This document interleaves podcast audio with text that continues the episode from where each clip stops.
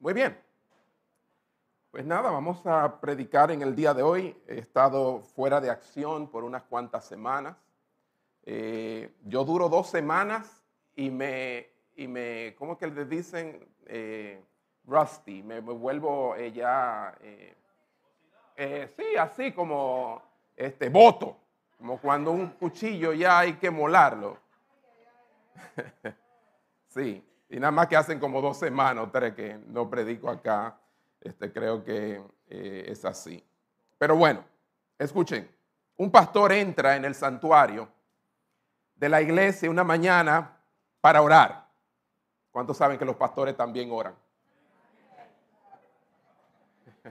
Pues si acaso usted conoce un pastor que no ora, es para que sepa que sí, los pastores también oran le asusta a un hombre extraño arrodillado en un banco que pronuncia un grito desesperado, tan desesperado que el corazón del pastor se sacude.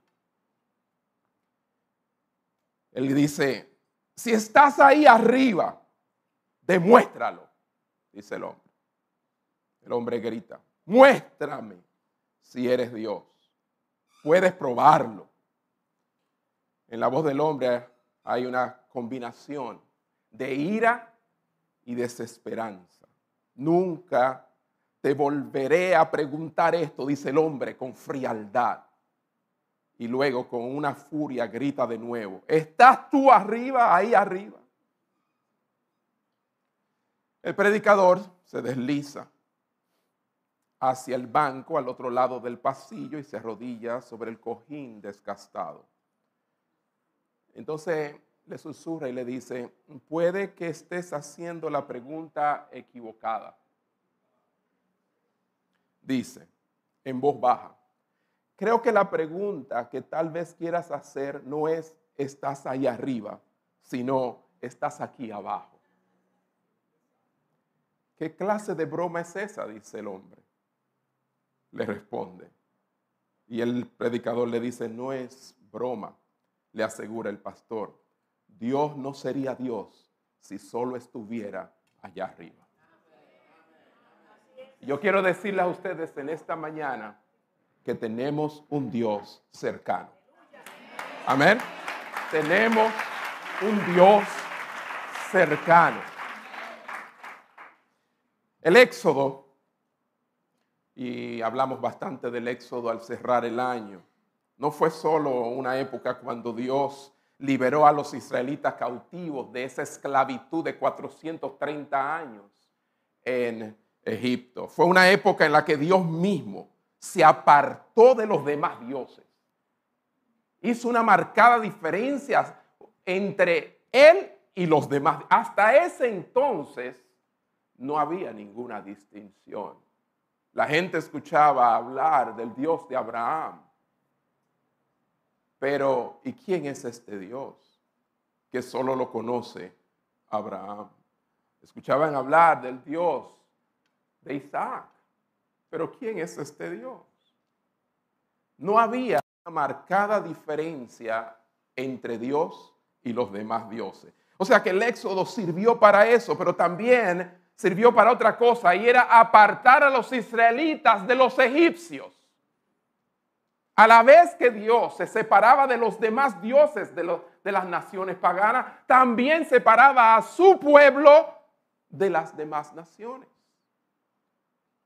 Dios separó a su pueblo Israel de los egipcios de diferente manera, por medio de plagas, pero más importante que todo, y de eso vamos a hablar hoy, Él hizo una distinción, distinguió a Israel por su presencia con ellos. Como un Dios cercano.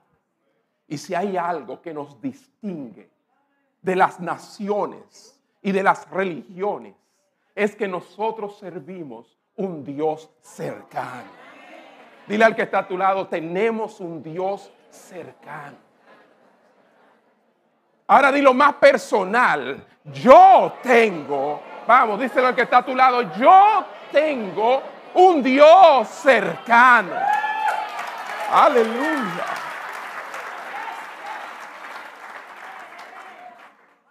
Éxodo 33, versículo 15 al 16.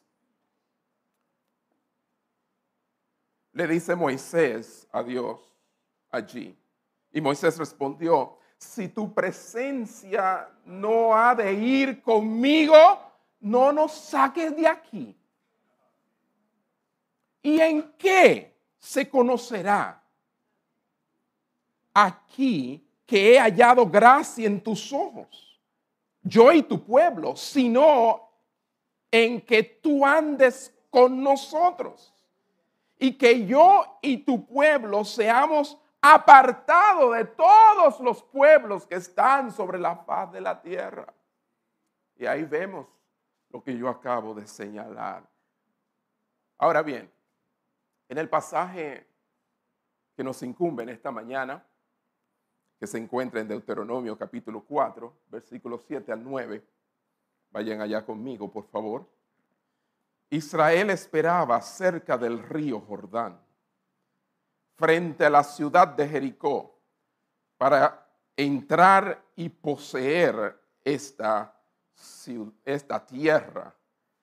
Y a la misma vez, el libro de Deuteronomio lo que hace es que Moisés recopila y de una manera hace que ellos vuelvan a ver todas las obras de Dios y aquellas cosas que Dios les dijo durante esos 430 años. Moisés los prepara para establecerse en medio de las naciones.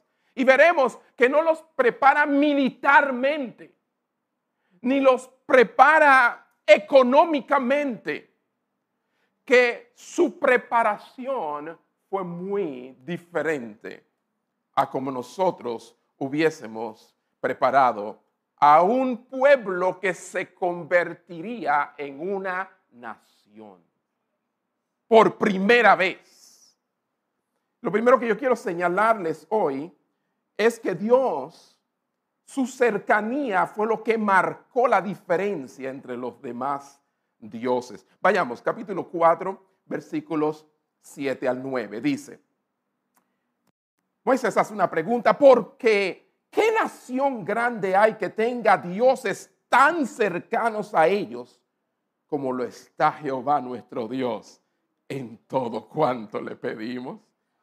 Él está haciendo reflexionar. Dice, ¿y qué nación grande hay que tenga estatutos y juicios justos como es toda esta ley que yo pongo hoy delante de vosotros? Yo quiero que se observen ustedes dentro del pueblo, oyendo las últimas palabras de Moisés, porque ya Dios le había dicho a Moisés que él no iba a entrar a la tierra. Era como el último consejo de Moisés al pueblo. Versículo 9. Por tanto, basado en lo que le acabo de decir, guárdate y guarda tu alma con diligencia, para que no te olvide de las cosas que tus ojos han visto, ni se aparten de tu corazón todos los días de tu vida. Antes bien, antes bien, ¿qué es lo que vas a hacer? Las enseñarás a tus hijos y a los hijos de tus hijos. Aleluya. Cerremos nuestros ojos y pidamos y imploramos al Señor que nos hable en esta mañana. Padre, gracias. Señor, así de exquisita ha sido la adoración en esta mañana. ¿Qué será cuando estemos finalmente en tu presencia? Oh Señor, qué deleite habrá en el cielo delante de tu trono con tus santos ángeles y los millares de redimidos, millones que adorarán tu nombre. Te doy gracias, oh Señor, por esta bella oportunidad en esta mañana de también exponer tu palabra. Oh Señor, nuestros corazones sean, Señor, animados a continuar esta carrera oh Señor, con paciencia, con perseverancia. Y Señor, muéstranos en esta mañana qué tan cercano estás.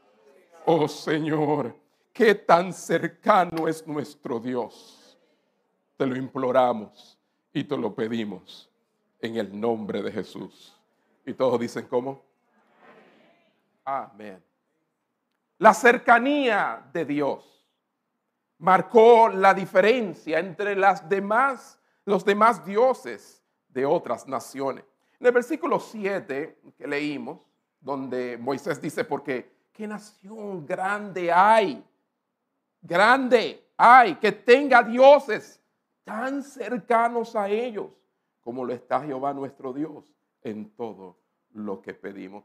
La, versión del de, eh, lenguaje actual, esa traducción eh, parafraseada obviamente, dice, no hay ningún otro pueblo, oiga bien, no hay ningún otro pueblo que tenga tan cerca a su Dios como lo tenemos nosotros cuando le pedimos ayuda. No hay, no hay, no hay otra. Es, es que tú y yo tenemos un Dios demasiado de cerca.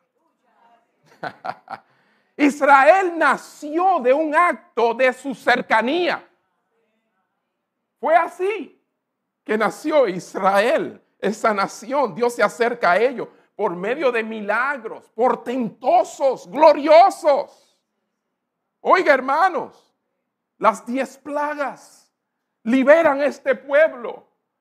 Y a la misma vez Dios le dice a todo Egipto y a todas las naciones, yo soy el verdadero Dios.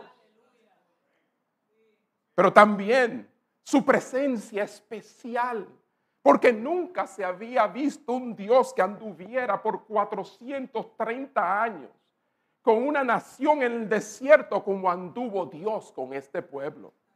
En una columna de fuego, en una nube que cubría sus vidas y señalaba sus jornadas. Los guiaba en un desierto árido. Oh, cuidándole, proveyéndole, instruyéndole su presencia especial. ¿Cuántos saben que la presencia de Dios es especial? No siempre la veremos manifestada, pero está ahí. Estamos hablando de su inmanencia. Él está con nosotros, Él está cerca de nosotros. No es solamente un Dios trascendente, es un Dios inmanente contigo. El Evangelio hay que traerlo de allá a acá. No de aquí para allá, de allá para acá. Tal y como Él hizo.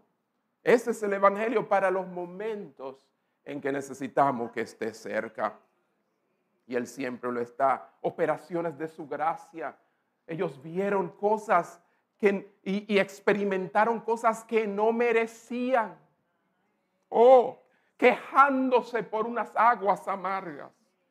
Y Dios endulzando esas aguas quejándose porque no había alimento y Dios descendiendo maná y más luego codornices, haciendo cosas como que Moisés le hablara una peña y también brotando agua, milagros, operaciones de gracia, porque ninguna de esas cosas se la merecían, igual que nosotros, hermanos.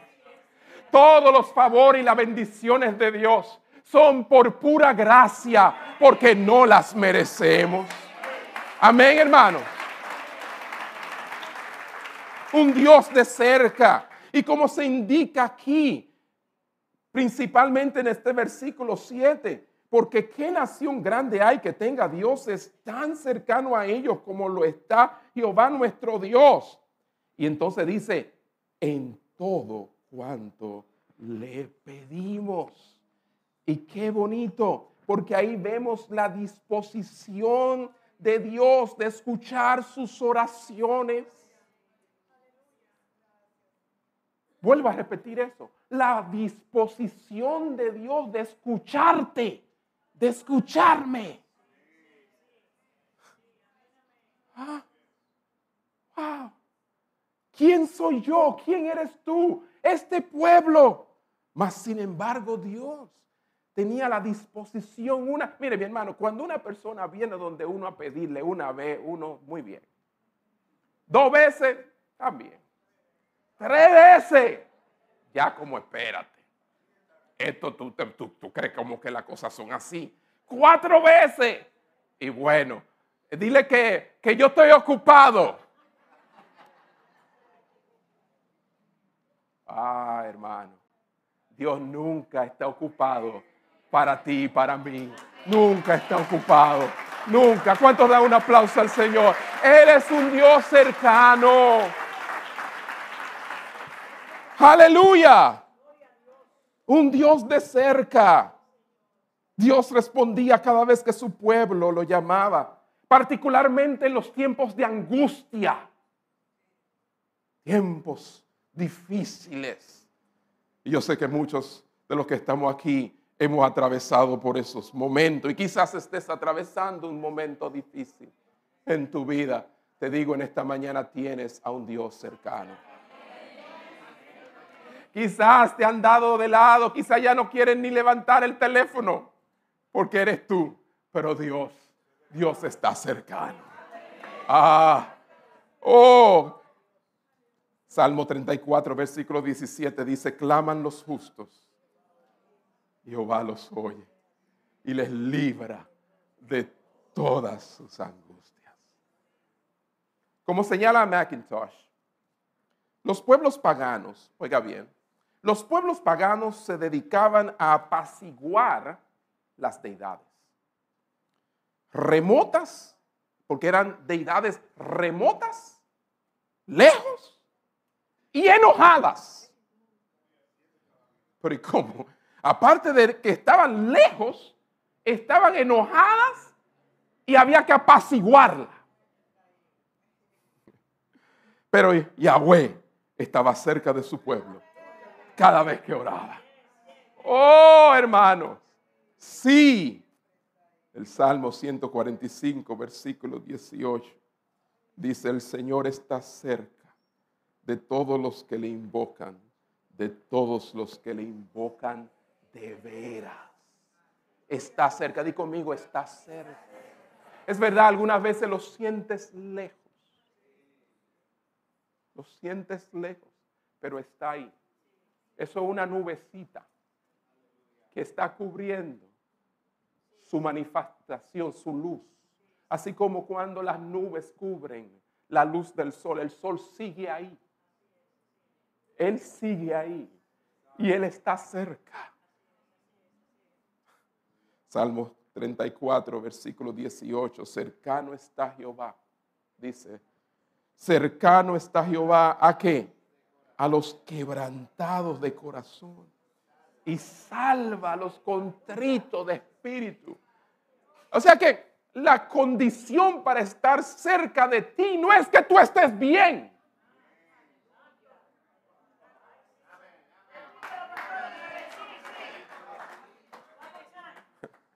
Así, si todo va bien, yo estoy contigo. Cuando las cosas van no muy bien contigo, ah, yo no quiero de eso, no vaya a ser que se me pegue. Júntate con gente que le está yendo bien y te irá bien. Oh, no, hermano. Él está cercano. Me gusta como, como lo dice la, la versión Dios habla hoy.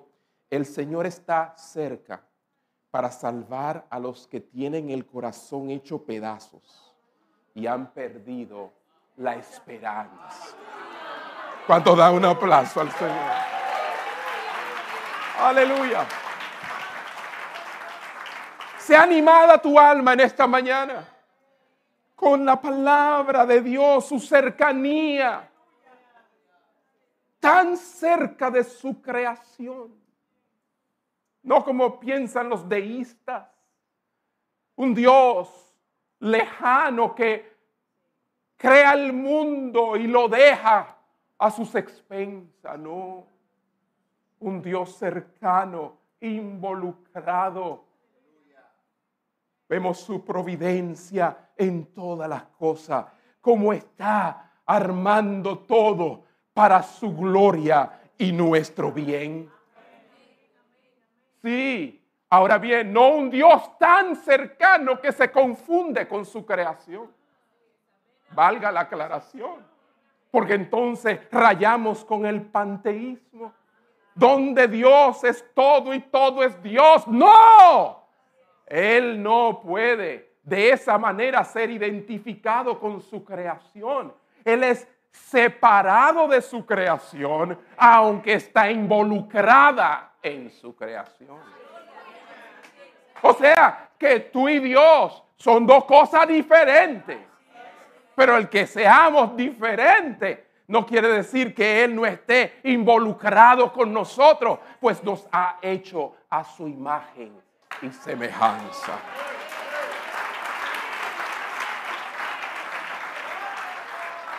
Nuestro Dios. Entonces un Dios cercano. Dilo de nuevo conmigo. Es un Dios cercano. Y repítelo miles de veces. Cuando te encuentres en esos momentos donde lo sientes distante.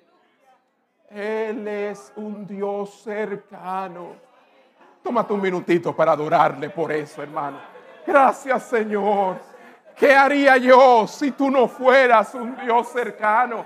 Ahora que no tengo mi papá, ahora que no tengo mi mamá, ahora que murió mi esposa, ahora que murió mi esposo, ahora que perdí el trabajo, ahora que me sucedió esto o aquello, ¿qué haría yo si tú no fueras un Dios cercano? Aleluya. Oh. Hermanos, Precioso es nuestro Dios. Ahora bien, cuando Moisés habla de esta cercanía, vuelvo a repetir el versículo 7, porque ¿qué nación grande hay que tenga dioses tan cercanos a ellos como lo está Jehová nuestro Dios en todo cuanto le pedimos? Esta cercanía, Moisés tiene en mente más, tiene más en mente al afirmar que Dios está cerca. Dios estaba cerca en sus poderosos actos, obviamente, como ellos lo habían experimentado. Pero sobre todo, Él estaba cerca en sus palabras. Y voy a explicar eso. Él estaba cerca en sus palabras. Después del acto de cercanía, el Señor se acerca con su palabra a ellos. Versículo 8. ¿Y qué nación grande hay que tenga estatutos y juicios justos como es toda esta ley que yo pongo hoy delante de vosotros? El término cerca aquí se refiere a más que la proximidad espacial de espacio. Bien no está hablando de cercanía solamente geográfica, valga la aclaración. Eso es muy importante, aunque está incluido, pero el término apunta especialmente a intimidad de una relación de pacto, donde el que ha hecho el pacto es Dios. Porque nosotros no tenemos la capacidad de hacer pacto. Él lo hace con nosotros y nosotros decimos, lo cumpliremos con tu ayuda, Señor. Entramos en ese pacto. Pero Dios es el Dios de pacto. Y cuando habla de un pacto es de intimidad. Lo que le estaba diciendo a Moisés es, no hay ninguna nación que esté tan cerca de su Dios y que tenga esa intimidad. Y la intimidad venía a través de un pacto donde había comunicación, palabras de parte de ese Dios. Interesante. Deuteronomio capítulo 4, versículo 23. Vayamos allá. Deuteronomio capítulo 4, versículo 23. Dice, sigue diciendo Moisés, guardaos. No os olvidéis del pacto de Jehová vuestro Dios. ¿Quién lo estableció?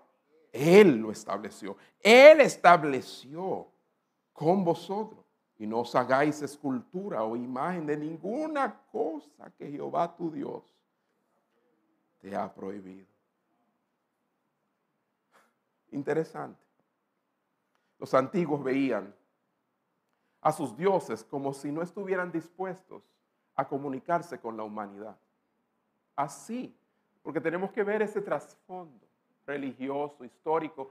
Ellos pensaban en un Dios distante, un Dios al cual clamaban, pero que este Dios no estaba dispuesto a comunicarse con ellos en lo absoluto.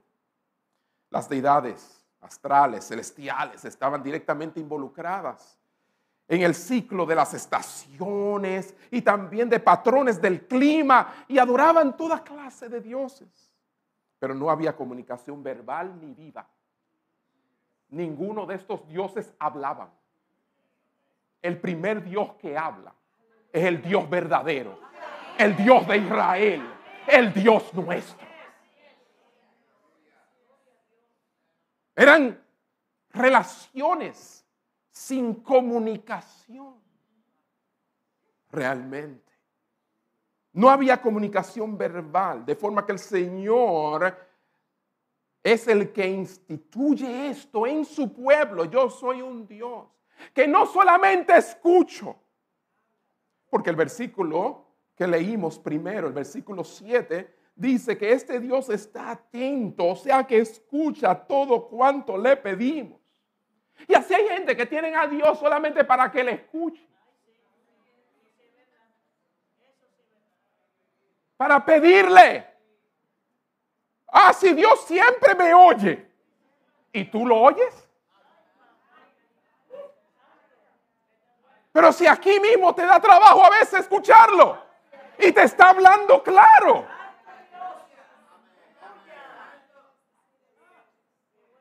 Él escucha, pero también Él habla. Y entonces vemos que esta era la idea de esta gente pagana. Sus deidades, ellos podían hablarles, pero en realidad escucharles no, porque no estaban estas deidades dispuestas a hablar con seres humanos. Yahweh se distingue de los dioses de las naciones por su voz. Diga por su voz. Su voz, su voz viva. Deuteronomio capítulo 5, versículo 26. Por ahí mismo. No lo estoy haciendo andar mucho. La Biblia, capítulo 5, versículo 26. Dice, porque, ¿qué es el hombre? Para que oiga la voz del Dios viviente que habla del medio del fuego, como nosotros la oímos y aún viva. Y ahí vemos su gracia. Una vez más, Moisés está diciendo, es que no hay otro Dios que hable como habla Él. ¿Y quiénes somos nosotros para que Él nos hable? Y aún así quedemos vivos. Ah, con la voz del Dios viviente viene un nuevo significado para la cercanía divina. Que este Dios no solamente está cerca, es un Dios que te habla. ¿Eh? No solo cerca de ti, sino que también te habla, no solo te escucha, sino que tiene algo que decirte. Oiga, eso es asombroso. ¿Qué relación es esta? Rompe con todos los parámetros. Es diferente a toda relación con cualquier Dios. ¿Qué Buda? ¿Qué Hare Krishna? O yo no sé qué. No, Ningún Dios como nuestro. Y cantamos, dijimos, ninguno como nuestro Dios. ¿Qué lo caracteriza más que cualquier otra cosa? ¿Qué lo distingue de los demás dioses? Es que Él habla, hermano. Él habla. Y cuando no hay manera de consolarnos, cuando no hay palabras que se puedan expresar de esperanza, cuando se agotan las palabras, Dios siempre tendrá que decirnos en ese momento. Aleluya. Y cuando Él habla es diferente. Cuando Él dice no temas, no tememos. Cuando Él dice yo estoy contigo, podemos creerlo. Amén. No, no podemos salirle a Él con que, bueno, eh, tú no sabes por lo que yo estoy pasando. Tú no sabes todos los detalles. Tú no, tú no conoces en realidad el dolor que yo tengo. Lo que me ha pasado a mí. Oh, no, a Dios no. Dios lo conoce todo, lo sabe todo.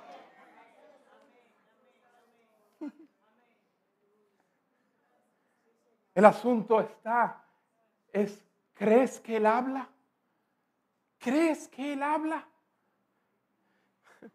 en una ocasión él, dijo, si, si yo hice la boca, no hablaré. Si Él, si Él fue el que creó todo esto que se llama el cuerpo humano, no tendrá la capacidad de poder transmitir y comunicar. Aleluya.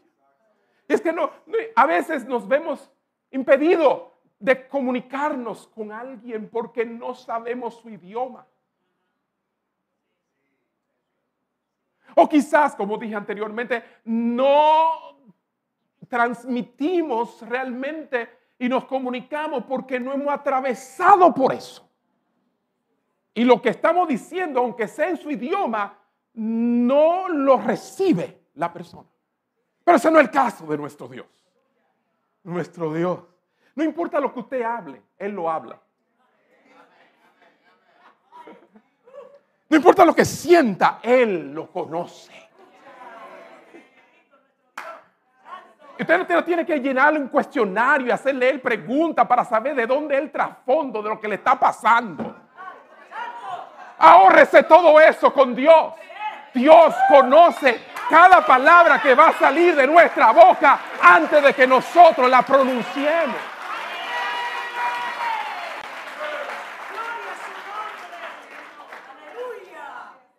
Qué difícil es para los terapeutas ¿ah?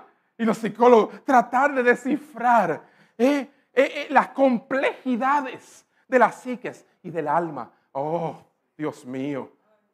Cuando muchas veces no nos son completamente sinceros.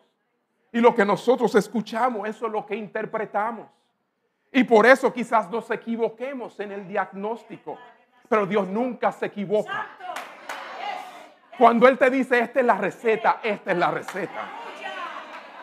Y no te viene con una pastillita. Te viene con gozo, paz. Ah, aquello que tú necesitas para tu alma en ese momento. ¿Cuántos da un aplauso al Señor?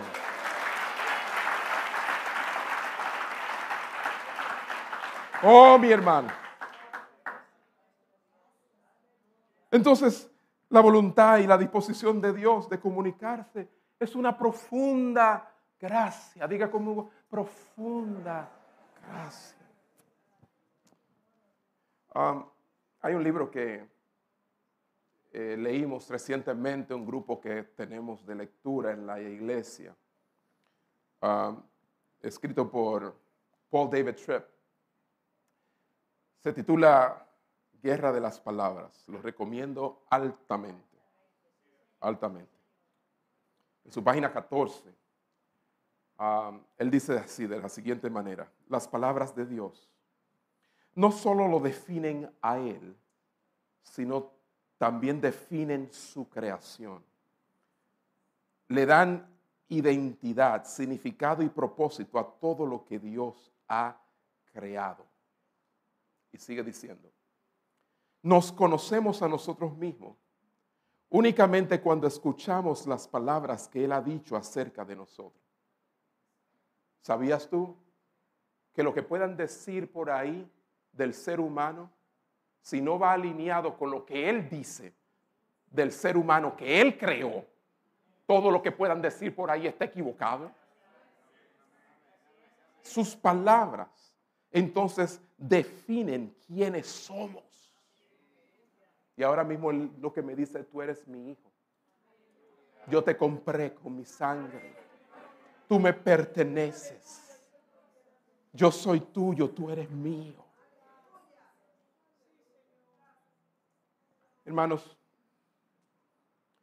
es precioso lo que Dios ha hecho a través de la comunicación. Porque habla acerca de, y antes de entrar en sus justos juicios eh, y en sus estatutos, me centro en, cómo Él ha comunicado su palabra a nuestras vidas. Puedes leer su comunicación a la humanidad en tu propio idioma. ¿Eh? Si todavía la traes y, no la tienes solamente en tu celular, levántala, levántala. Ese es el problema de la Biblia en los celulares, que si usted tiene un pastor como yo que le gusta ver la Biblia arriba, tiene problema. Ok. Usted ahí no la tiene en un idioma que usted no entiende. Usted la tiene en un idioma que entiende. ¡Qué milagro! ¡Qué observación! Dios nos ha comunicado, le ha comunicado a la humanidad su voluntad, su deseo, sus estatutos, ¿ah? sus preceptos, sus mandamientos en tu propio idioma para que nadie tenga excusa. Pudieras alegar de que, bueno, yo no hablaba el idioma, pero no, ya tú la tienes en tu propio idioma. Tiene acceso regular y habitual a la predicación de la palabra. No solo la deja escrita, sino que también la pone en la boca de predicadores, pastores. Y tú tienes acceso a ello ahora más que nunca a través de las de internet, los medios, etcétera. O sea, es increíble cómo Dios se anticipa a toda la tecnología y nos regala su palabra, su voluntad, para que tú y yo hoy de manera regular y habitual, oye, dos palabras, regular y habitual, tú escuches la palabra de Dios. Damos todo esto por sentado muchas veces, hermano. Con tanta facilidad que comenzamos muchas veces a compararnos unos con otros en términos de conocimiento bíblico y piedad a medida que la gente comienza a conocer de la Biblia, como que se va inflando en vez de humillándose. Yo no entiendo eso. Vuelvo y repito, comienzan a compararse unos con otros en términos de conocimiento bíblico y piedad. En vez de, en lugar de sorprendernos de, sorprendernos de que conocemos un poco a Dios. ¿Usted creía que usted lo conocía mucho? Usted lo conoce un poco. Un poco. Usted no sabe las veces que yo he leído la Biblia, hermano. Aún así lo conoce un poco. Porque Dios es como un océano vasto, anchuroso Oh hermano, donde la mayoría lo que hacemos es estar en la orilla de ese océano. Pero Él es más profundo aún. Profundidades que nunca alcanzaremos de este lado de la eternidad. Así que nadie tiene que jactarse aquí de saber más el uno que el otro. ¿Qué importa? Mira, yo sé más que ese pastor. A mí no me hace. Yo lo que sí es sé que yo conozco un Dios cercano. Y yo espero que tú también lo conozcas. Un Dios de cerca. Porque a final de cuentas, en la hora de la verdad, lo que todos necesitamos no es más conocimiento, aunque lo tengamos, sino que ese conocimiento podamos aplicarlo. Cuando llegue el momento de aplicarnos, digamos, Él está cerca, aunque no lo sienta.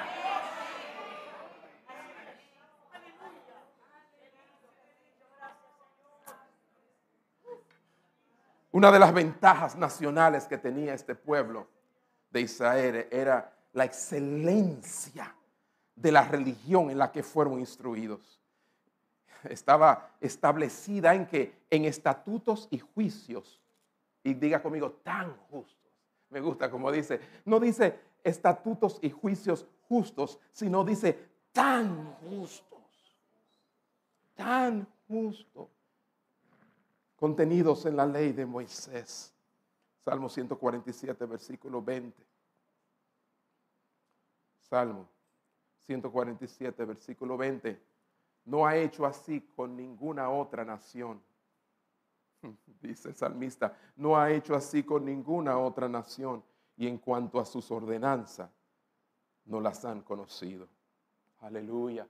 No ha hecho así con ninguna otra nación. Dios vuelvo a repetir, vuelvo a citar, perdón, a Paul David Tripp, Dios nos dice, nos dice quiénes somos, define lo que debemos hacer y la manera como debemos hacerlo. Hay gente que tiene problema con eso, con que Dios defina quién son. No, no, yo soy lo que yo quiero ser. Estamos viviendo en un tiempo así. Tienen problema con el hecho de que Dios también define lo que debemos hacer, pero no solamente lo que debemos hacer, sino también la manera en cómo debemos hacerlo. A eso es que se está refiriendo Moisés cuando dice estatutos y juicios justos. Ninguna de estas cosas podríamos descubrirla por nuestra cuenta. Y eso es lo que hemos tratado de hacer desde Adán y Eva. Descubrir todas estas cosas de la vida tan complejas. Las palabras de Dios establecen los límites, pero también establece con los límites la libertad. Hay gente que nada más que ven en la palabra de Dios límites, pero en los límites está una vida libre. Libre de ataduras innecesarias. Y eso es lo mismo que hacemos con nuestros hijos le ponemos límites sin violar su libertad.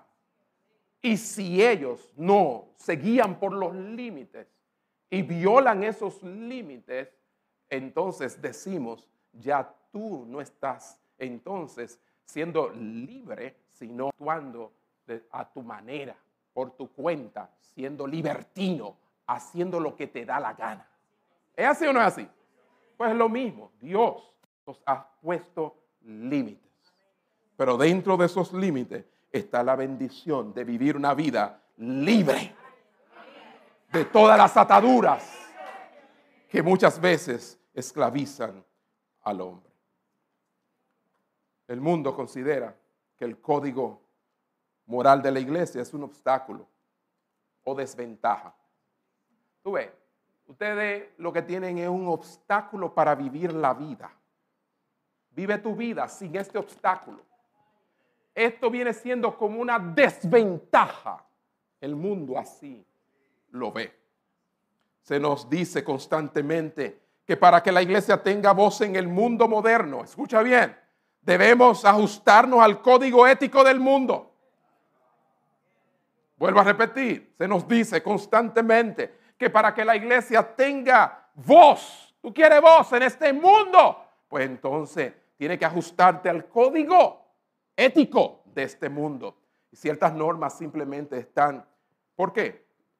Lo que están es obsoletas, muchas de estas cosas, y deben cambiar. Dios no lo ve así. ¿Cuántos dicen Dios no lo ve así? Dios considera que cualquier intento de cambiar este, el código moral que Él no ha dejado, a eso se le llama insensatez. Se sale de aquí y se le llama insensatez. Dios no considera que la moralidad establecida en las escrituras sea un obstáculo o una desventaja. Tú eres aventajado. Tú, tú, tú no tienes obstáculos. Porque obedezca la palabra, porque siga la palabra. A veces se ve como que en este mundo no avanzamos por causa de que nos sujetamos a la palabra. Y yo quiero animarte en el día de hoy. No lo veas con los ojos así literales. Tu avance no se mide por los hombres. Tu avance lo mide el Señor.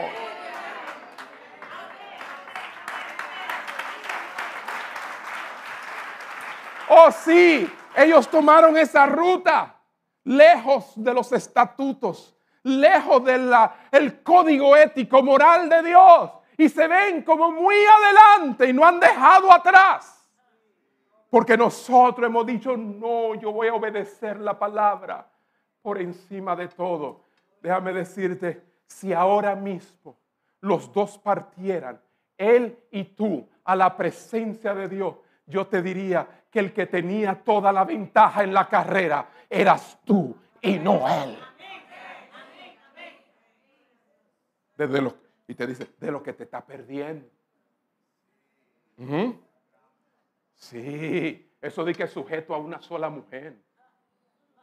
Ah, no, eso está pasado. Oh hermano, qué triste. Dios te, lo considera lo que te invita a hacer como una invitación a grandeza. Y quiero mostrártelo, porque así es, la grandeza del pueblo de Dios proviene en parte de esa perfección moral de las escrituras, de lo que Dios le ha enseñado. Amén, hermanos. La moralidad de la Biblia es simplemente la moralidad para, para la que nosotros fuimos creados y por la cual vamos a ser juzgados un día. Pero bueno, no sé, es muchas veces difícil y yo te invito hoy a creerlo. Cualquier iglesia que se aleje de este código moral, en vez de abrazarlo, se está separando de la grandeza. Porque Dios le llama grande. ¿Qué nación tan grande que tenga estatutos y juicios tan justos? Tan la idea de que cualquier iglesia hará mucho bien en este mundo rechazando la moralidad establecida en las escrituras. Eso no tiene sentido. Tenemos en Dios una cercanía notable, un Dios que no solamente escucha, es un Dios que habla. Salmo 115, versículos 4 al 8.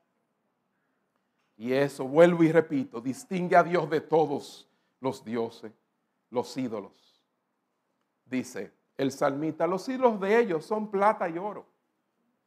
Obra de manos de hombres. Tienen boca, mas no hablan. Tienen ojos, mas no ven. Orejas tienen, mas no oyen. Tienen narices, mas no huelen. Manos tienen, mas no palpan. Tienen pies, mas no andan. No hablan con su garganta.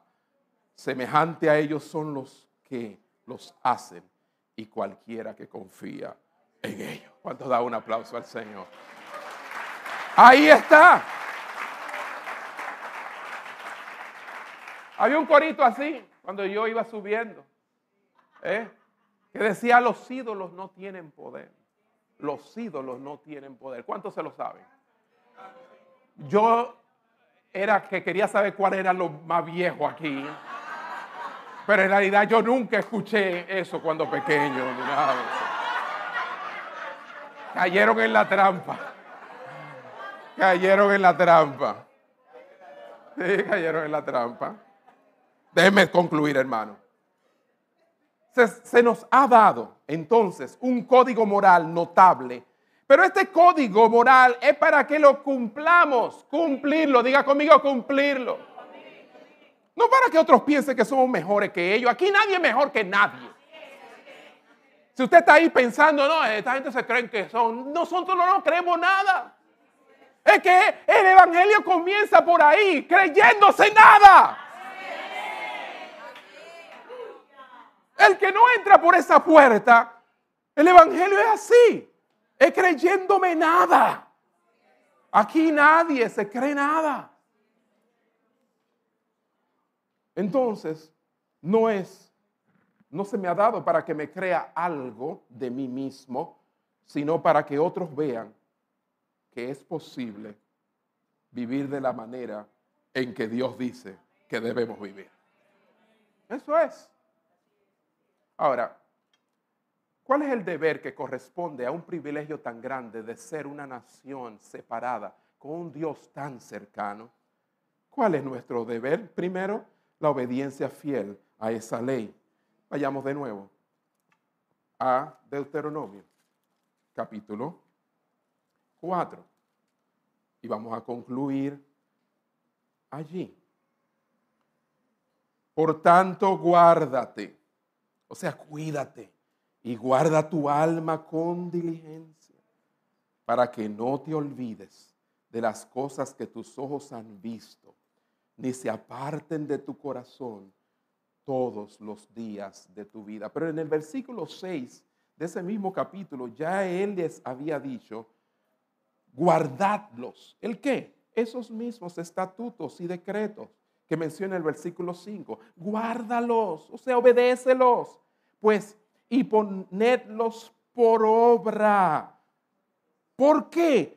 porque esta es vuestra sabiduría y vuestra inteligencia ante los ojos de los pueblos, los cuales oirán todos estos estatutos y dirán, ciertamente, pueblo sabio y entendido, nación grande es esta. Ah, gloria a Dios. ¿Cómo conocerían las naciones los estatutos y los juicios, a menos que lo vieran a ellos vivirlos. Y al verlo vivirlo y ver cómo les iba, iban a decir, oye, esta gente son diferentes a nosotros. Son sabios, son entendidos, son lejos de cómo la gente piensa de nosotros. Y no es que en el fondo ellos quisieran estar tan bien como estamos nosotros. Y mire que ellos quizás en apariencia están súper mejor que tú y que yo, pero no estamos hablando de apariencia, estamos hablando de aquí. Ellos viven con una sed insaciable, una necesidad en su alma que no logran saciar. No hayan descanso ni reposo, como decía San Agustín, hasta que no se encuentran en Él, en Dios. Nosotros, aunque no aparentemos como ellos, nosotros tenemos más. Ah, es posible que sí, aparentemos hasta más que ellos, pero esa apariencia no es lo que llena nuestro corazón. ¿Me doy a entender? Los paganos necesitan ver un cristianismo auténtico. Dígalo conmigo. Los paganos, los de afuera, necesitan ver un cristianismo auténtico. Pero lamentablemente gran parte de la iglesia que profesa está mezclada y enredada en los caminos del mundo. Que el mundo no puede ver ninguna distinción entre esa conducta y la conducta nuestra. Eso es trágico.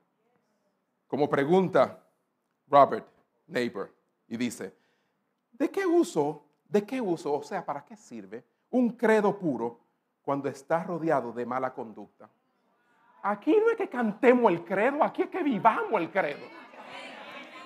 Y miren que el credo es bello. Y cada quien tiene estar muy claro en sus creencias. Y no moverse de allí. Pero ¿de qué sirve el credo? Si hay una discrepancia en su conducta. Entonces alineemos nuestra conducta con nuestro credo y le daremos gloria a Dios. Amén.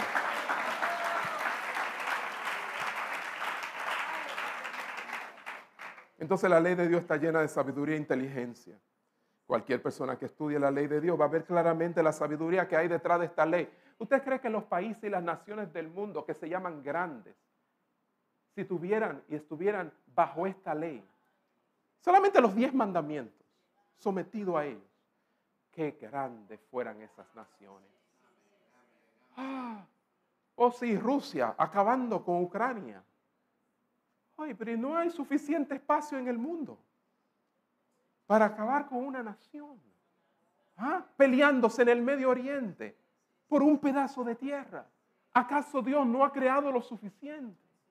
Pero el egoísmo, la ansiedad, el poder, ah, todas esas cosas han provocado todas estas pasiones y deseos y estas contiendas, hermanos míos. Cualquier pueblo que adoptara y obedeciera solo los diez mandamientos sería declarado una gran nación, un pueblo sabio, inteligente. Ahora transfiéralo a tu vida. No esté mirando a los demás cómo actúan, cómo reaccionan, cómo deciden. No, no, no, rígete por lo que Dios aquí dice. Él es un Dios cercano, no solamente para decirte estoy aquí contigo, sino para hablarte y decirte por aquí es que yo quiero que tú andes. Y entonces la gente va a decir, wow, ahí hay sabiduría. ¿Mm? Míralo, 37 años con la misma esposa, la misma mujer. ¿Mm? Te dirá, wow, de lo que te ha perdido. No me he perdido de nada. Lo que pasa es que ella es suficiente.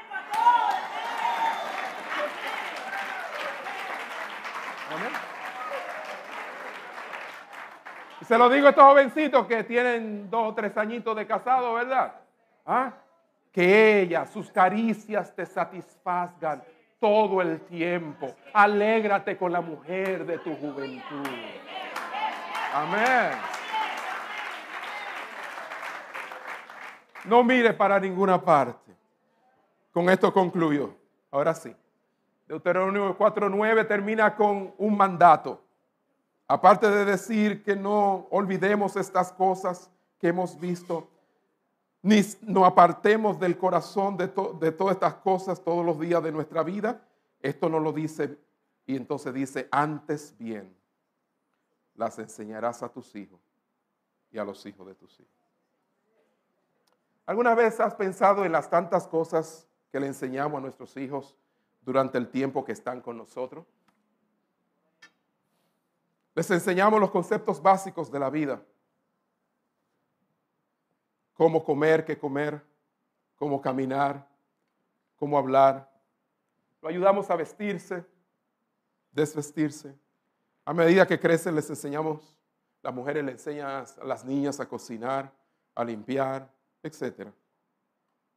Pero lo más importante que podemos enseñarles a nuestros hijos en nuestra fe.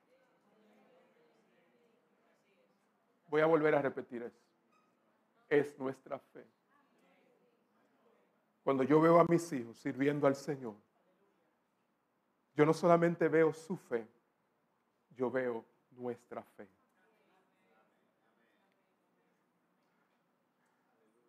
Cuéntales sobre los milagros que Dios hizo háblales, diles. Aquí hay un chorro de mujeres recién paridas, llenando las redes de un sinnúmero de fotos y cosas y, esto y lo otro. Y, bueno, es, es la alegría de un ser recién nacido, ¿verdad? Y tan esperado. Oye, pero quiero decirte que más que enfatizar lo bello y frondoso y hermoso que está tu hijo o tu hija. Ocúpate desde ya en transmitirle la fe. Pero primero guárdala tú. Atesórala tú. Sea tuya. No te olvides de ella. ¿Y cómo no te olvidas? Repitiéndola, diciéndola, comunicándola Oh, hermano, y muchas veces nos olvidamos completamente de eso. Y ellos comienzan a crecer sin ver nuestra fe. Tenemos un Dios cercano, pero Él quiere también estar cerca de tus hijos. Oh hermano, Él quiere estar cerca de tus nietos. Y de alguna manera Dios ha atado a tus hijos y a tus nietos a tu fe. ¿Me está siguiendo? Oh, qué lindo es tener hijos y qué lindo es tener nietos. Pero somos responsables de ser fieles al Señor y contarle cómo Dios trabaja en nuestras vidas. Trabajó, trabaja y trabajará. Tienen que verlo, porque no lo van a ver en la escuela, no lo van a ver en la calle, no lo van, lo van a ver a través de tu vida y lo van a aplicar a su vida cuando venga la oportunidad.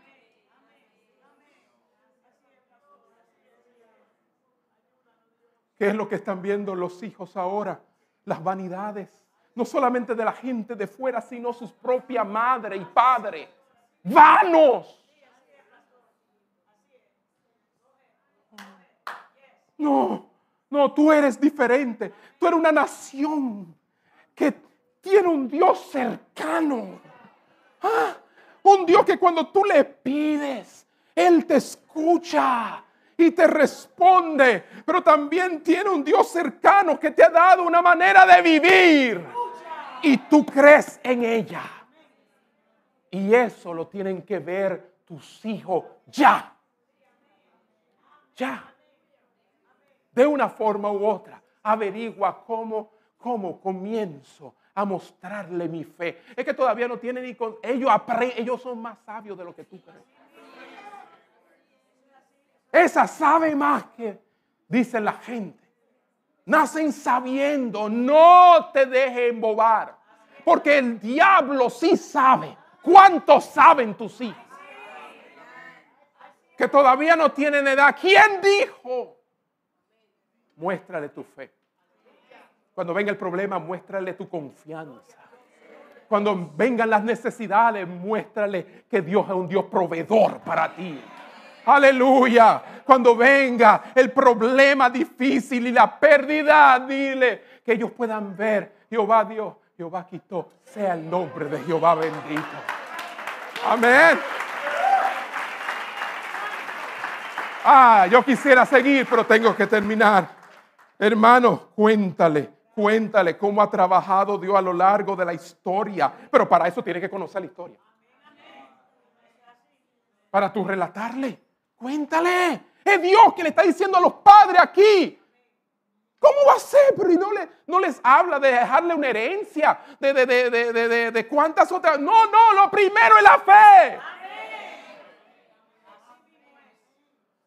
Pero no darle una educación, sí, eso es importante, pero la fe es más importante. No tomes decisiones que lo aparten de la fe.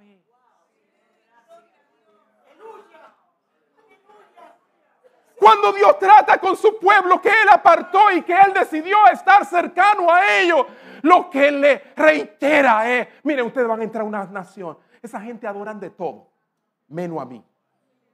¿Ok? Y yo quiero que sus hijos estén firmes. Háblenle de mí. ¿Mm? en la mesa, cuando estén comiendo, hablen de mí. ¿Cuántas veces hemos cenado con nuestros hijos y las conversaciones son otras? Háblale de mí, hablen, hablen de mí, hablen de mí, hablen de mí. Y después entonces estamos, ay pastor, ore porque, ah, pero no, ellos tienen que verlo en ti. Que tu pasión es Él, que tu fe es Él. Si no contamos las obras de Dios, la vamos a olvidar y nuestros hijos no la conocerán. ¿Cuántos pueden decir conmigo que Dios ha sido fiel? Dios nos ha sido fiel. Seámosles fieles enseñando a nuestros hijos sus obras. Amén. El autor, cantautor Steve Green, ese es de la vieja ola, quizá muchos no lo conocen, Pero Steve Green canta una canción que se llama Find Us Faithful. Y con eso cierro. Canta esta canción, Find Us Faithful, y la traducción es esta. Que puedan todos los que vienen detrás nuestro encontrarnos fieles. Que el fuego de nuestra devoción ilumine su camino. Que las huellas que dejamos los ayuden a creer y las vidas que vivimos los inspiren a obedecer. Que puedan todos los que vienen detrás nuestro encontrarnos fieles. Ese es mi deseo. Cerremos nuestro deseo. Padre, le he predicado con el corazón a tu pueblo y te ruego que en esta hora seamos hallados fieles. Fieles a esta bondad, a esta misericordia, a esta gracia que hemos recibido. Porque, ¿quiénes somos nosotros para tener a un Dios tan cercano? Gracias, Señor. Pongámonos de pies ahí donde está. Gracias, Señor. Gracias por esta palabra que nos has dado en esta mañana. Te ruego en esta hora, Padre mío, que aquellos que nos siguen puedan, Señor, ver en nosotros la fe que profesamos. Que sean más que palabras, que sean más que canciones, que sea un corazón rendido a ti, oh Señor que nos puedan ver en el altar del sacrificio como un holocausto delante de ti. Gracias, Señor. Levantamos nuestras manos y damos gracias al Señor. Gracias por tu palabra hablada en esta hora. Gracias, gracias. Gracias, gracias, Señor. Gracias. Oh, gracias. We give you thanks. Te damos gracias, Señor. Gracias, gracias, gracias. Oh, aleluya. Gracias por ese Dios tan cercano que tenemos. Gracias. Gracias. Aleluya, aleluya, aleluya. Te ruego, Padre, que mis dos hijos continúen viendo esta fe hasta el final de sus días. Te ruego, Padre, que Abby, Señor, siga viendo esta fe en nosotros, en mi esposa y en mí, Señor, sus abuelos. Oh, Padre, te ruego que Valeria, Señor, a medida que vaya creciendo, Padre, vea esta misma fe en sus padres y en nosotros. Oh, Qué bueno es tenerte de cerca. Aleluya, díselo, qué bueno es tenerte de cerca. Qué bueno es conocerte a ti, qué bueno. El acercarme a ti es el bien. Aleluya. Aleluya, gracias Señor. Gracias Señor. Gracias Señor. Gracias Señor. Gracias, Señor.